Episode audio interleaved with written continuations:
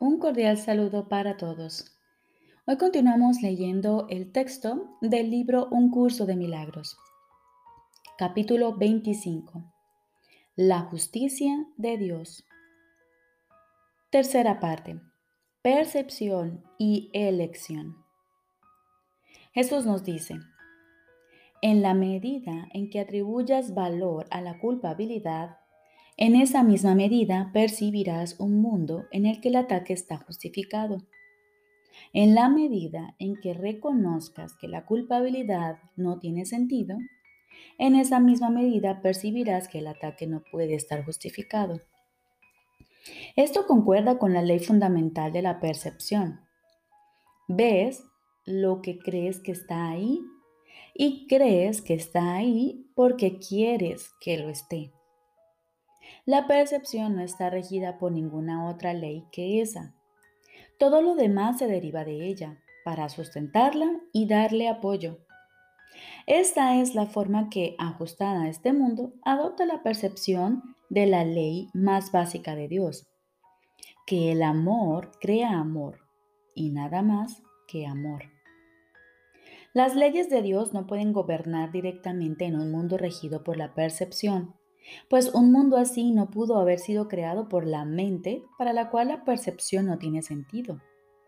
Sus leyes, no obstante, se ven reflejadas por todas partes. No es que el mundo donde se ven reflejadas sea real en absoluto. Es real solo porque su Hijo cree que lo es y Dios no pudo permitirse a sí mismo separarse completamente de lo que su Hijo cree.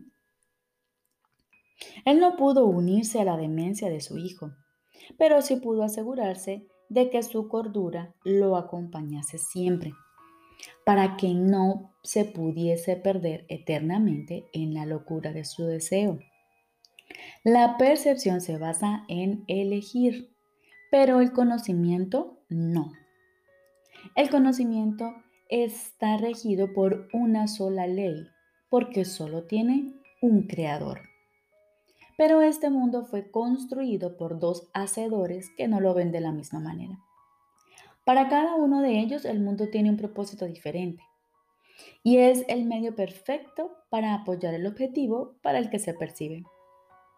Para aquel que desea ser especial, es el marco perfecto en el que manifestar su deseo, el campo de batalla perfecto para librar sus guerras y el refugio perfecto para las ilusiones que quiere hacer reales. No hay ninguna ilusión que en su percepción no sea válida, ni ninguna que no esté plenamente justificada. El mundo tiene otro hacedor, el corrector simultáneo de la creencia desquiciada de que es posible establecer y mantener algo sin un vínculo que lo mantenga dentro de las leyes de Dios no como la ley en sí conserva el universo, tal como Dios lo creó, sino en una forma que se adapte a las necesidades que el Hijo de Dios cree tener.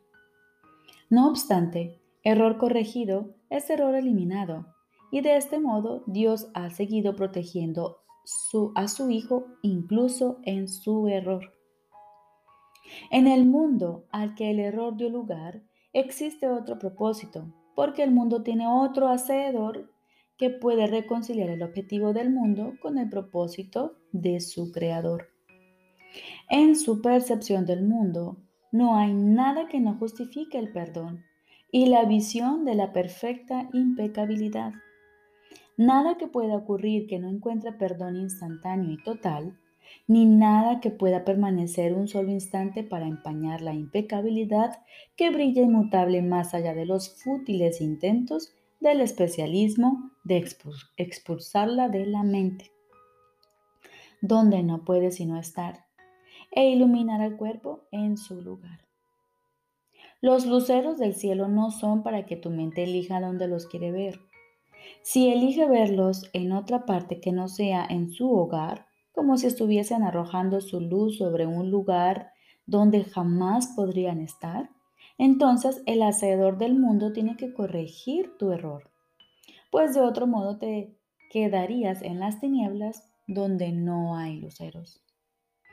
Todo aquel que se encuentra aquí ha venido a las tinieblas, Pero nadie ha venido solo, ni necesita quedarse más de un instante, pues cada uno ha traído la ayuda del cielo consigo, lista para liberarlo de las tinieblas y llevarlo a la luz en, la, en cualquier momento. Esto puede ocurrir en cualquier momento que él decida, pues la ayuda está aquí, esperando tan solo su decisión. Y cuando decida hacer uso de lo que se le dio, verá entonces que todas las situaciones que antes consideraba como medios para justificar su ira se han convertido en eventos que justifican su amor. Oirá claramente que las llamadas a la guerra que antes oía son realmente llamamientos a la paz. Percibirá que lo que antes atacó no es sino otro altar en el que puede, con la misma facilidad y con mayor dicha, conceder perdón. Y reinterpretará cualquier tentación simplemente como otra oportunidad más de ser feliz. ¿Cómo podría ser que una percepción errónea fuese un pecado? Deja que todos los errores de tus hermanos sean para ti únicamente una oportunidad más de ver las obras del ayudante que se te dio para que vieses el mundo que él construyó en vez del tuyo. ¿Qué puede estar entonces justificado? ¿Qué es lo que quieres? Pues estas dos preguntas son lo mismo. Y cuando hayas visto que son lo mismo, habrás tomado una decisión. Pues ver ambas preguntas como una sola es lo que te libera de la creencia de que hay dos maneras de ver. Este mundo tiene mucho que ofrecerle a tu paz y son muchas de las oportunidades que te brinda para extender tu perdón. Tal es el propósito que encierra para aquellos que desean ver la paz y el perdón, descender sobre ellos y ofrecerles la luz. El hacedor del mundo, de la mansedumbre, tiene absoluto poder para contrarrestar el mundo de la violencia y del odio que parece interponerse entre su mansedumbre y tú. Dicho mundo no existe ante sus ojos perdonadores y por lo tanto no tiene por qué existir ante los tuyos. El pecado es la creencia fija de que lo que se percibe no puede cambiar. Lo que ha sido condenado está condenado para siempre, al ser eternamente imperdonable. Si entonces se perdona, ello quiere decir que haberse percibido como un pecado tuvo que haber sido un error. Y es esto lo que hace que el cambio sea posible. El Espíritu Santo, asimismo, sabe que lo que Él ve se encuentra mucho más allá de cualquier posibilidad de cambio. Pero el pecado no puede inmiscuirse en su visión, pues ha quedado corregido gracias a ella. Por lo tanto, tuvo que haber sido un error, no un pecado, pues lo que el pecado afirmaba que nunca podría ocurrir ha ocurrido. El pecado se ataca con castigos y de esta manera se perpetúa. Mas perdonarlo es cambiar su estado, de manera que de ser un error pase a ser la verdad. El Hijo de Dios no puede pecar, pero puede desear lo que le haría daño y tiene el poder de creer que puede ser herido. ¿Qué podría ser todo esto sino una percepción falsa de sí mismo? ¿Y es esto acaso un pecado o simplemente un error? ¿Es perdonable? ¿Necesita él ayuda o condenación? ¿Es tu propósito que Él te salve o que sea condenado? No olvides que lo que decidas que Él es para ti determinará tu futuro, pues estás construyendo tu futuro ahora. El instante en el que todo el tiempo se convierte en un medio para alcanzar cualquier objetivo.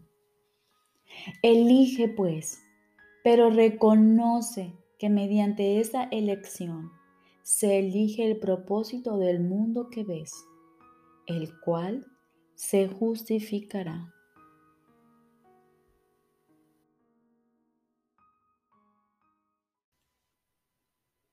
Ahora continuamos con el libro de ejercicios. Lección número 194. La idea de hoy es un paso más en el proceso de alcanzar cuanto antes la salvación. Y ciertamente es un paso gigantesco. Es tan grande la distancia que abarca que te lleva justo antes del cielo, con el objetivo a la vista y los obstáculos ya superados. Tus pies ya se han posado sobre las praderas que te dan la bienvenida a las puertas del cielo, el tranquilo lugar de la paz en el que aguardas con certeza el paso final de Dios. Qué lejos nos encontramos ahora de la tierra y cuán cerca de nuestra meta. Cuán corto es el trecho que aún nos queda por recorrer. Acepta la idea de hoy y habrás dejado atrás toda ansiedad, los abismos del infierno, la negrura de la depresión, los pensamientos de pecado y toda la devastación que la culpabilidad acarrea. Acepta la idea de hoy.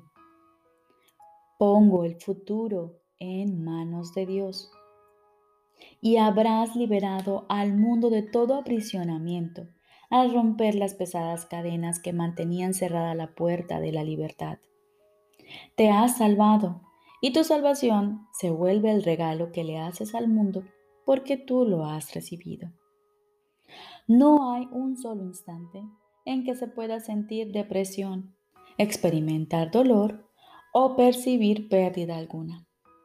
No hay un solo instante en que se pueda instaurar el pesar en un, un trono y adorársele. No hay un solo instante en que uno pueda ni siquiera morir. Y así cada instante que se le entrega a Dios con el siguiente ya entregado a Él de antemano, es un tiempo en que te liberas de la tristeza, del dolor y hasta de la misma muerte. Tu futuro está en manos de Dios, así como tu pasado y tu presente. Para Él son lo mismo y por lo tanto deberían ser lo mismo para ti también. Sin embargo, en este mundo la progresión temporal todavía parece ser algo real. No se te pide, por lo tanto, que entiendas que el tiempo no tiene realmente una secuencia lineal. Solo se te pide que te desentiendas del futuro y lo pongas en manos de Dios. Y mediante su experiencia comprobarás que también has puesto en sus manos el pasado y el presente, porque el pasado ya no te castigará más y ya no tendrá sentido tener miedo del futuro. Libera el futuro, pues el pasado ya pasó y el presente, libre de su legado de aflicción y sufrimiento, de dolor y de pérdida, se convierte en el instante en que el tiempo se escapa del cautiverio de las ilusiones por las que ha venido recorriendo su despiadado e inevitable curso.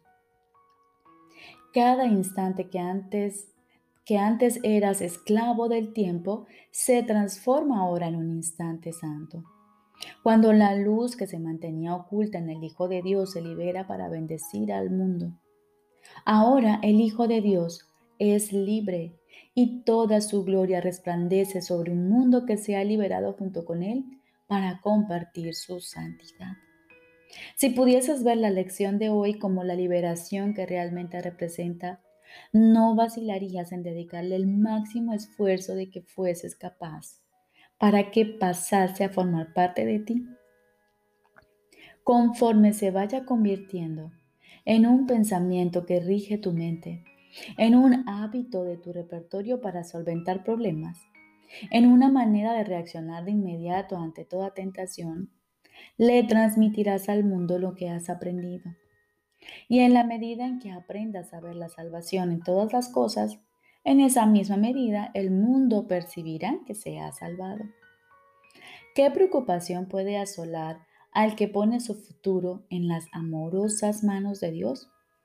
¿Qué podría hacerle sufrir? ¿Qué podría causarle dolor o la sensación de haber perdido algo? ¿Qué podría temer? ¿Y de qué otra manera podría contemplar todo sino con amor?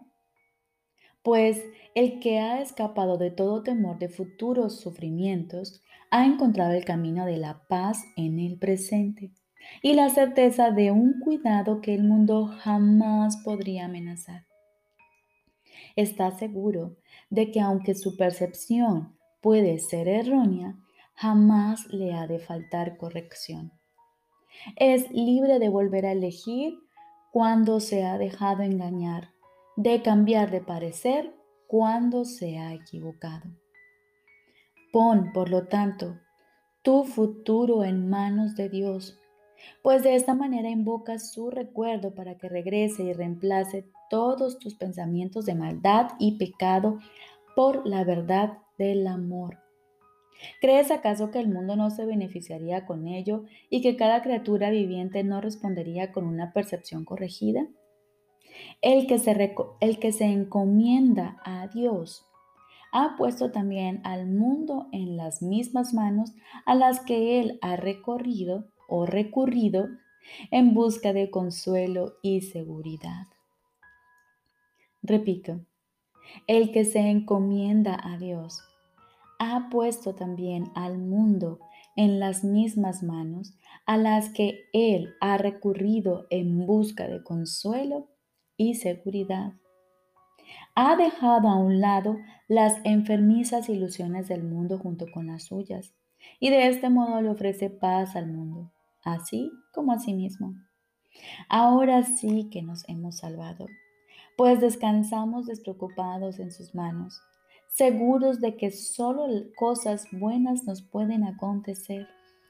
Si nos olvidamos de ello, se nos recuerda dulcemente. Si aceptamos un pensamiento que denota falta de perdón, este queda prontamente reemplazado por el reflejo del amor. Y si nos sentimos tentados a atacar apelamos a aquel que vela nuestro descanso para que tome por nosotros la decisión que nos aleja de la tentación. El mundo ha dejado de ser nuestro enemigo, pues hemos decidido ser su amigo. Recordemos, lección número 194. Pongo el futuro en manos de Dios. Hoy, como todos los días, se nos propone dedicar mañana y noche a este pensamiento. Poner todo en manos de Dios, nuestro pasado, nuestro presente y nuestro futuro. Y si nos vemos tentados a caer en el error de atacar o de sentirnos atacados, ponemos esto en manos de Dios, porque esto será corregido y Él tomará una decisión diferente de nosotros. Poner el futuro en manos de Dios. El mundo ha dejado de ser nuestro enemigo, pues hemos decidido ser su amigo. Les deseo un feliz día.